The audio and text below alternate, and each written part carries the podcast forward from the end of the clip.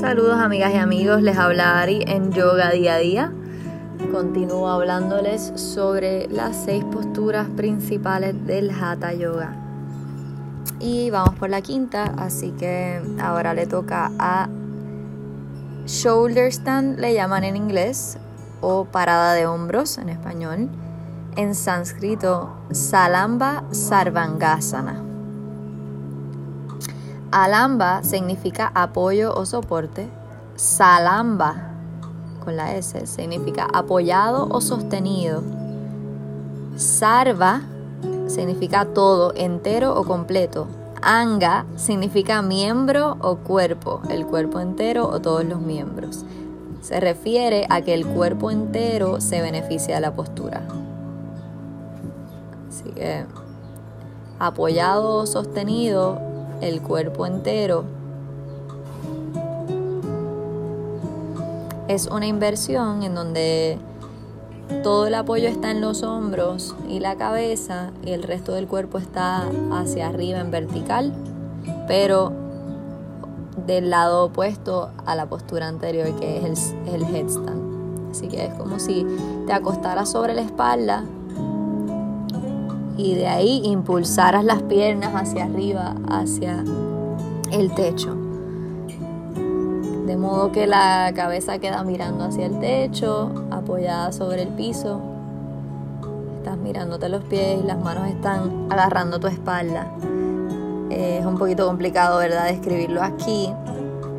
Pero la instrucción para llegar ahí sería que estás sentada o sentado en el piso o en el mat Ruedas hacia atrás sobre tu espalda hasta que la cabeza toque el piso, impulsas las caderas hacia arriba y anclas los codos en el mat o en el piso para agarrarte la espalda.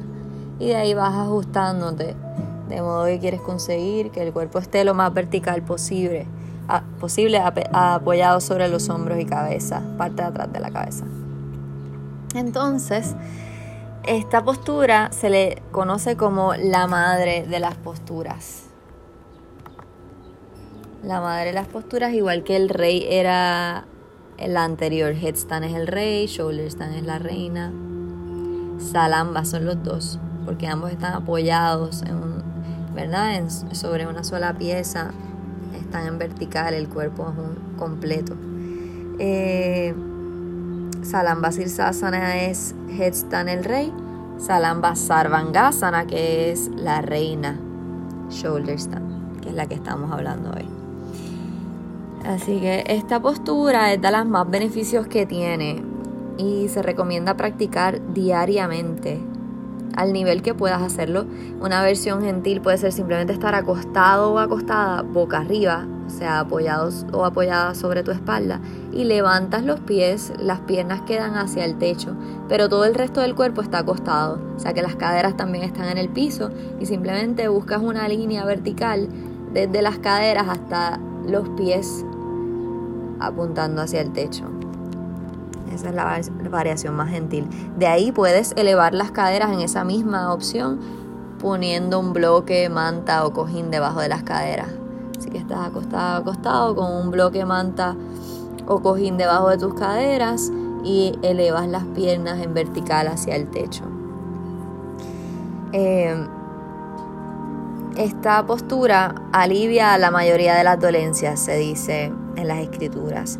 Actúa sobre las glándulas tiroides y paratiroides que están ubicadas en el cuello, ya que el firme bloqueo de la barbilla que se produce cuando levantas el resto del cuerpo y la cabeza está descansando en el piso, aumenta la aportación de aire en esa área del cuello donde están ubicadas las tiroides y paratiroides.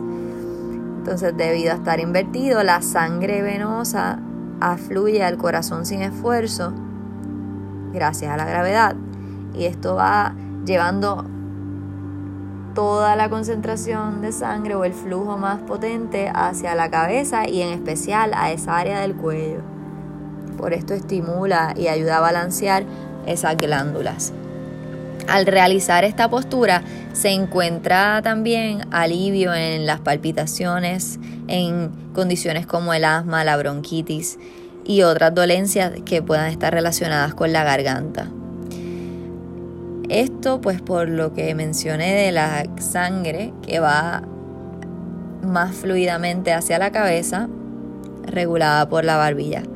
Eh, también los nervios se calman y los dolores de cabeza van desapareciendo. La práctica constante de esta postura quita la raíz de los resfriados, mantiene el sistema inmunológico activo y saludable y también apoya con otros trastornos nasales.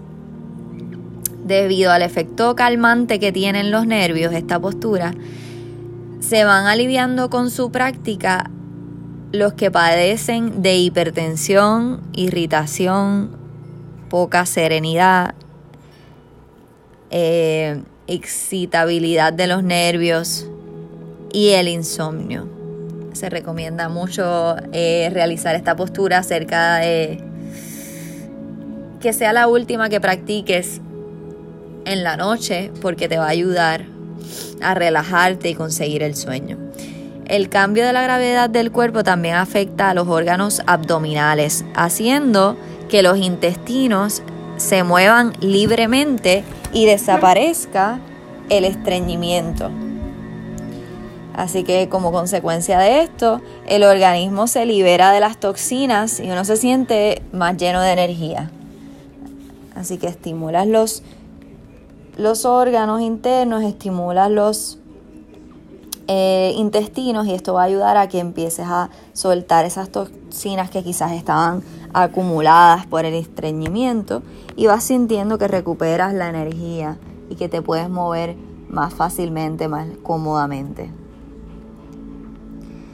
Se recomienda también esta postura para los casos de trastornos urinarios o desplazamiento uterino. También apoya y regula los trastornos menstruales, los trastornos de hemorroides y de hernias. Alivia la epilepsia y ayuda contra la anemia al practicarla regularmente se va sintiendo cada vez más vigor, más fuerza, más alegría, más confianza. Y emocionalmente o energéticamente, el que la practica fluirá interiormente sintiendo como que tiene vida nueva o más vida, más energía.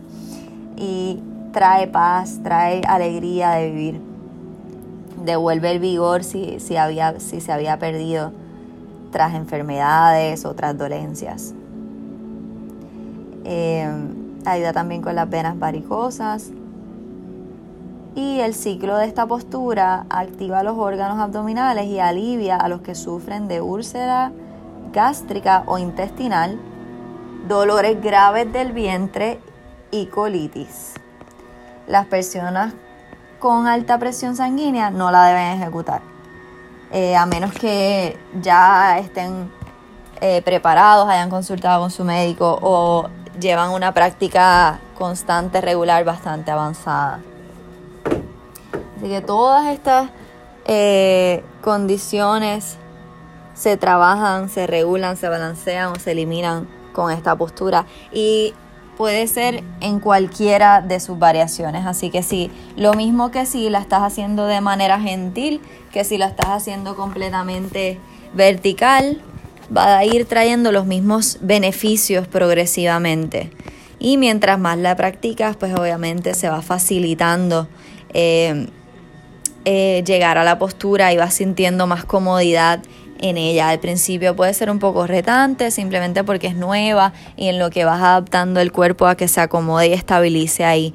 Pero poco a poco eh, va también trayendo mucha flexibilidad a la espalda, fortaleciendo los abdominales y creando más concentración, sobre todo que estimula el cerebro y también la glándula pituitaria y va desarrollando intuición, claridad mental, enfoque eh, y desarrollando el sexto sentido o el tercer ojo. Así que se recomienda mientras la practicas cerrar los ojos y traer toda tu atención sin pausa prolongada al espacio entre las cejas. Así que puedes utilizar una visualización como imaginar una luz en el mismo espacio entre las cejas o alguna imagen bonita, una flor, este, un diamante. Em, preferiblemente también el color violeta, que es el color de, del chakra que maneja ese centro, el que está en el entrecejo. Así que es una postura meditativa, además de que estás recibiendo todos estos beneficios eh, y estiramientos, es también una postura de concentración, balance y estímulo de ese sexto chakra que es el de la intuición que está en el espacio entre las cejas. Así que la convierte en una postura también meditativa. Quieres estar lo más quieta y quieto posible en ella para poder concentrarte y traer visualización o meditación en el entrecejo. Así que esto es lo, los beneficios de Salamba Sarvangasana o parada de hombros shoulder stand. Y no olviden que pueden conseguir mis videos, eh, mis libros o participar de mi grupo en Facebook donde comparto videos de explicaciones de postura, secuencias cortas de yoga y mensajes con más información sobre todo esto que les hablo por acá. Para contactarme para clases, estoy ofreciendo clases virtuales a través de la plataforma Zoom, donde puedo ayudarte a conseguir las posturas y cuidarte durante el proceso que las aprendes y las dominas, eh, guiándote mientras te puedo observar y podemos interactuar. Eh, así que para programas privados también eh, tengo disponible lo que sea que pueda ayudarte a continuar o desarrollar una práctica personal, estoy aquí para servirte. Gracias por escuchar hoy. Esto fue Ari en Yoga Día a Día.